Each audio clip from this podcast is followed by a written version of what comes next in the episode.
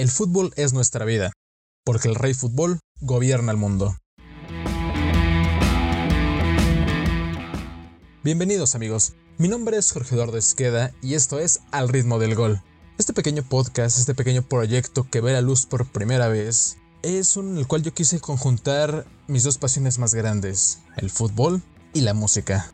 Este no es un podcast noticioso, este no es un podcast solamente de debate, sí se van a hablar de los temas más importantes del fútbol, sí se van a tener opiniones muy seguramente encontradas, respetando la posición de cada persona que esté en este podcast.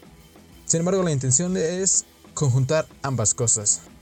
Hablar desde los jugadores que han cantado canciones, los artistas que han jugado fútbol, que son fanáticos, y de ahí toda la gama, todas las ramas que podamos explorar de mezcla entre el fútbol y la música. Para esta primera edición eh, estoy muy contento de tener como invitado a un gran amigo que le gusta mucho el fútbol, que sabe también mucho de música. Braulio, muchas gracias por aceptar la invitación y por estar en este primer programa de Al ritmo del gol. ¿Qué tal amigo? ¿Qué tal a todos los que nos escuchan? Te agradezco a ti la invitación y pues, ¿qué te parece si empezamos con este primer eh, programa que estoy muy emocionado, la verdad? Así es, y es que el tema para este primer programa, pues me lo encontré por casualidad. Eh, justamente yo estaba buscando de qué hablar. Ya tengo varios temas como preparados y, más conocidos. Sin embargo, quería buscar algo que el grueso de la, de la población que no... Bueno, que le gusta el fútbol, y que le gusta la música, pero que no conocieran.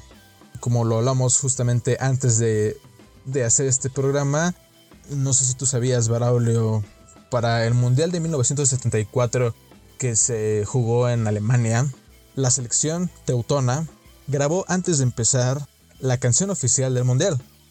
Hay que recordar que esta canción se empieza a hacer desde el Mundial de Chile en el 62. Ya de ahí para los mundiales que se han hecho hasta el último de en Rusia, todos tienen su canción oficial, o varias canciones oficiales. Pero este de Alemania tuvo ese detalle muy eh, gracioso si lo ves el video, porque los jugadores grabaron la canción. Sí, claro, digo, he, tenido la oportunidad de ver algunos videos de algunos mundiales. Creo que a mí el que más recuerdo es el del 2010, el de Sudáfrica. Eh, pero nunca, como tú lo dices, ¿no? Nunca jugadores como tal, y mucho menos seleccionados, fueron los indicados para hacer la canción del mundial, ¿no? además esa selección que a la postre terminará campeona, ganándole a Holanda, una Holanda que tenía como base al Ajax y que tenía en sus filas a Johan Cruyff, uno de los mejores jugadores del mundo. Alemania tenía jugadores como Franz Beckenbauer, que era el capitán, el portero Sepp Mayer, tenían también el, el delantero histórico de Alemania, Gerd Müller. Si buscan en YouTube, podrán encontrar el video de, la canción donde están los futbolistas con sus audífonos frente al micrófono y cantando la canción. De verdad es muy gracioso ver esto.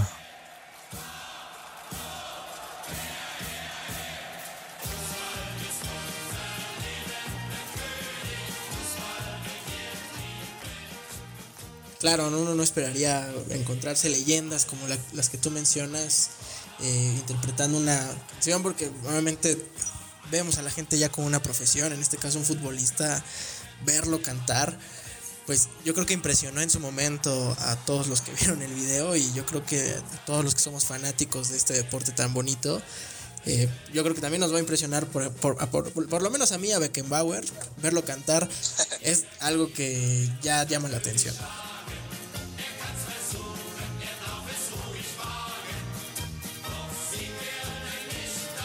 Así es, eh, esta canción, te digo, salió en el Mundial del 74 y yo creo que podría ser como un amuleto de la suerte si lo quieres ver así. Vaya, el próximo Mundial que se haga, la selección eh, anfitriona podría intentar grabar la canción y tal vez le sirve de amuleto, ¿no? Para ganar el Mundial. Claro, mm, uno también una de estas cosas que dices, por ejemplo, Shakira no, no ganó su selección, creo que ni siquiera jugó en Sudáfrica, Colombia, pero terminó el romance con Piqué, ¿no? Que fue la selección española la que triunfó ese año y tal vez el hacer la canción o el tener algún indicio con la canción te da ese poder de, ganar, como tú lo dices, un amuleto de la suerte, ¿no? En este caso Alemania lo logró, aparte de que tenía grandes, grandes jugadores y por qué no una cancioncita. Así es, y bueno, hay que recordar y hablar un poco más de, de la canción en sí. Porque actualmente, como tú mencionas, las canciones del mundial, este, como el Waka Waka de Sudáfrica, o las que han salido en los mundiales más recientes, pues ya son con artistas reconocidos. Artistas pop súper famosos. Y las canciones pues básicamente se hacen para venderse. No tienen una letra muy profunda. Tienen una melodía sí pegajosa que se puede bailar. Que, se presta para la ceremonia de inauguración. Pero no te da como un sentimiento si te pones a, analizar la letra. Esta, esta canción de Alemania llamada El fútbol es nuestra vida, fue compuesta por Werner Drexler y si analizamos la letra Braulio, pues sí te da un sentido de, pertenencia, un sentido de identidad, en este caso con las personas de Alemania. Claro, y más para el año que pues eran tiempos muy difíciles, en especial para Alemania, por toda la situación política, social y económica que estaban viviendo en ese momento, ¿no? Si no mal recuerdo, por el año, eh, ya son casi finales, bueno, ni siquiera finales, mediados de lo del muro de Berlín. Y esto pues ocasiona que la letra tenga un sentimiento más allá de la situación. Así es, y mira, hablando de la letra, al principio de este podcast mencioné la frase con la que abren esta canción, que yo creo que es como, bueno, desde que la escuchas te da ese sentimiento de identidad, e inclusive si no eres de Alemania, con ser un amante del fútbol, te da esa emoción. Entonces mira, siguiendo con la letra dice, el fútbol es nuestra vida, porque el rey del fútbol gobierna el mundo.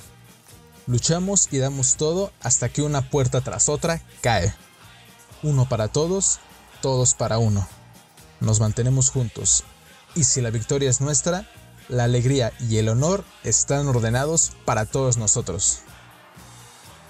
No sé qué te parece esa parte, Maroleo pues un sentido de unidad, ¿no? En especial, pues digo, ahora también estamos viviendo tiempo, tiempos muy difíciles con todo esto de la pandemia y eso, y yo creo que el fútbol, como lo dice la, canción, pues es la vida, es, este rey que, que siempre está teniendo gente, que siempre está teniendo afición, que no importa de qué país seas.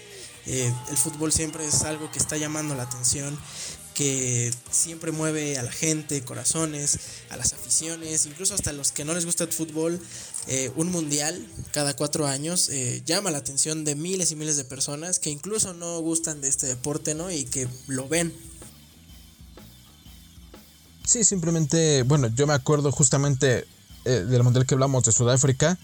En ese entonces yo estaba entrando a la secundaria y los partidos los pasaban en la cafetería de la escuela. Y, eh, o sea, yo estoy seguro que a la mitad de la escuela tal vez no le gusta el fútbol. Entre que, pues, esa edad como que las a muchas niñas no les gusta. Y aparte de los hombres, pues, tampoco les llama atención otra cosa. Ahí veías a todos viendo los partidos. Obviamente de México, pero de otras selecciones. Entonces, sí, justamente este evento deportivo cada cuatro años, pues sí, une a la gente. Y, y, y, aunque no te guste el fútbol, te enteras quién metió gol, quién ganó, quién fue el mejor jugador, a quién expulsaron. O sea, estás al tanto. Claro, y más, este, como tú lo dices, estamos más al pendiente del país, donde nuestra selección del país esté jugando.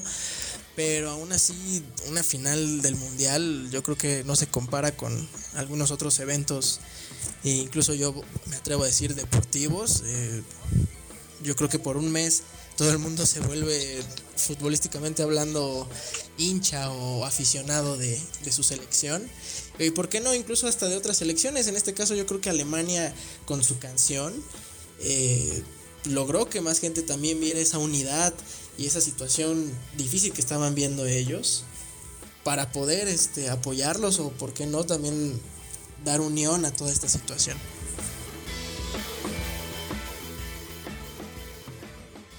Hay una anécdota, Braulio, sobre este mundial que se relaciona mucho la canción con lo que pasó. Es una cosa que mucha gente no sabe, no se ha repetido en los mundiales, pero es muy interesante.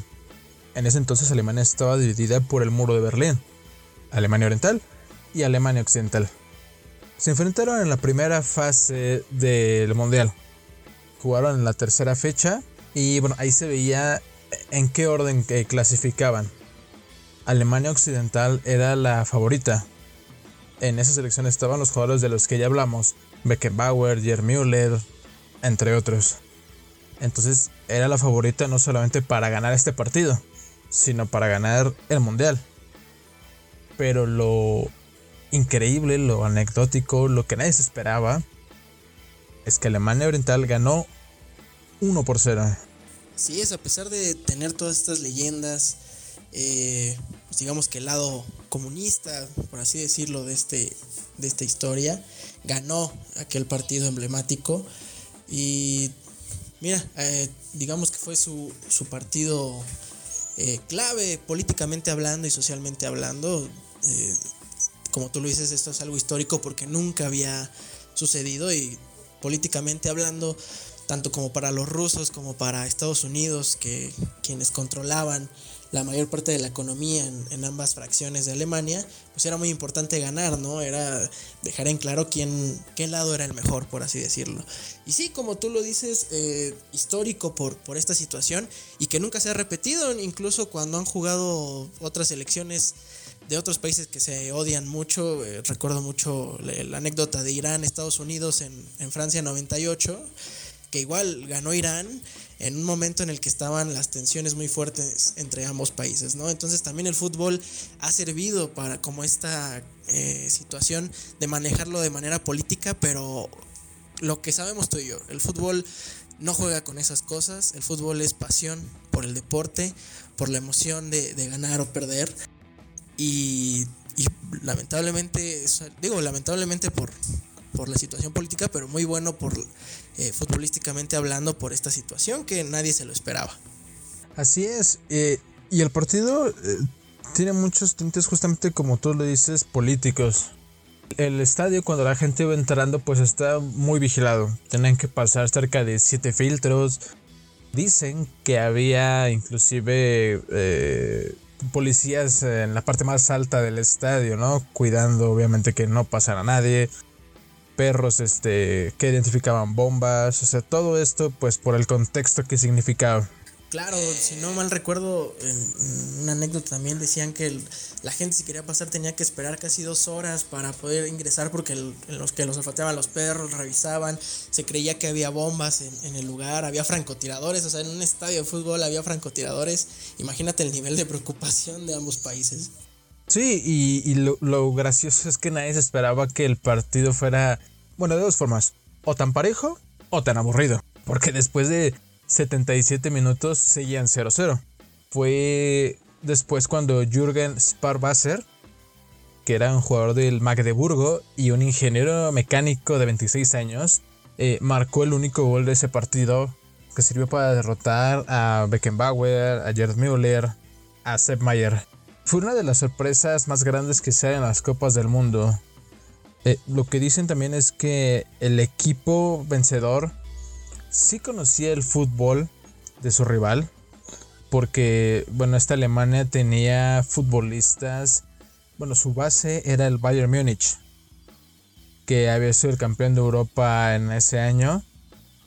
Alemania Federal no conocía el fútbol de su rival. Entonces yo creo que también en, esa parte lo subestimaron. Y a pesar de que estuvo muy parejo, pues a los 77 minutos les metieron el gol que los derrotó. Claro, digo, hablamos de alemanes jugando contra alemanes. creo que toda la historia del fútbol han sido un equipo muy grande. Todos los mundiales que han ganado, pues es este esa representación de, del buen manejo del fútbol que tienen. Eh, pues este país y, los alemanes. Y claro, nadie esperaba, a pesar de, como te decía, tener las leyendas con las que contaba, pues el, occidente, el, lado demócrata alemana, derrotó justamente, como dicen aquí, podría haber sido como si, haya sido como haya sido, dirían por ahí, pero un gol de diferencia hace todo un caos, incluso en este momento de tensiones, lo ocasionó. Y pues ya vemos. Eh, y hablando de este, de este partido, se me viene a la mente una frase muy conocida que dice, el fútbol es un juego en el que 22 hombres persiguen una pelota y al final siempre gana Alemania. Esta frase la dijo eh, Gary Lineker, que era un goleador inglés que jugó, bueno, se enfrentó justamente a Alemania en el Mundial de Italia 90. Creo que esta frase se refleja muy bien aquí, ¿no? O sea, se enfrentaron las dos Alemanias. Ganó la Alemania por sorpresa, la Alemania oriental. Pero al final quien ganó el mundial fue Alemania occidental. Creo que esta es una frase que viene muy ad hoc con este con esta anécdota. Claro, de este partido que marca una historia y Alemania, ¿qué te parece si te digo que Alemania ahora otra vez hace historia? no solamente en, aquel partido donde estaban divididos y se esperaba que, aquel partido tan emblemático ganara otro y perdió. Y ahora Alemania hace otra vez historia, iniciando otra vez con el fútbol después de esta pandemia, después de tanto tiempo encerrado sin poder ver algún partido que no sea en por internet de, FIFA. Ahora Alemania inicia con su liga, ¿no crees? Sí, es parte de esta, eh, pues como tú dices, que Alemania vuelve, vuelve a hacer historia. No es un país que sabemos que tiene como, bueno, que tiene como reglas muy estrictas en los diferentes sectores de la sociedad. Y a pesar de muchas críticas que hubo, eh, tanto de periodistas como de gente ajena al fútbol, que dicen, bueno, o sea, tienen sus medidas, desinfectan los balones, los entrenadores van con cubrebocas, en las bancas se dejan dos sillas entre cada persona, pero pues cuando juegan tienen el contacto. En un tiro de esquina pues tienes que marcar a tu rival. Celebran y no todos celebraron como abrazándose o de cerca. Pero pues al final el fútbol es un deporte de contacto. Y van a tener ese roce y van a estar cerca 22 futbolistas 90 minutos sí marca la historia al regresar, pero pues también hay que ver si no sale, si no es contraproducente a la larga, ¿no?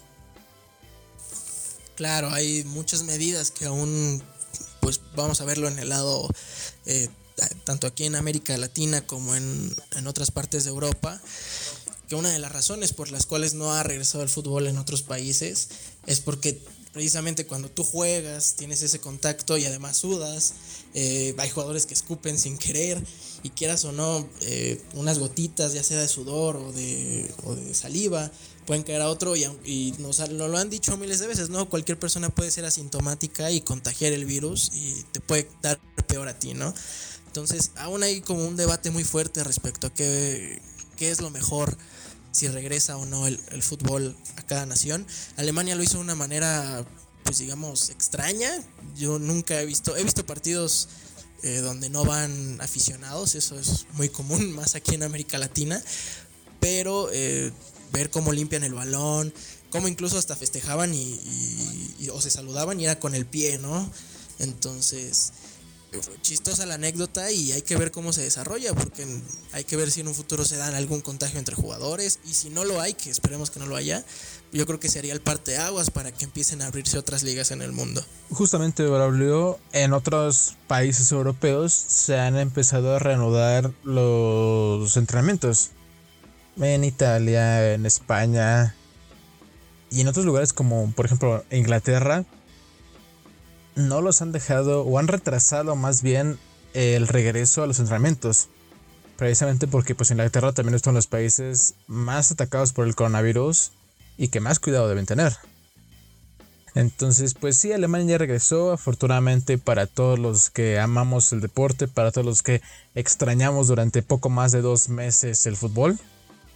Verlo ya es este, muy satisfactorio, como tú dices, antes solamente veíamos partidos por FIFA pero ahora ver finalmente eh, el regreso del fútbol, escalonado obviamente, pues esperemos que, que sea para bien.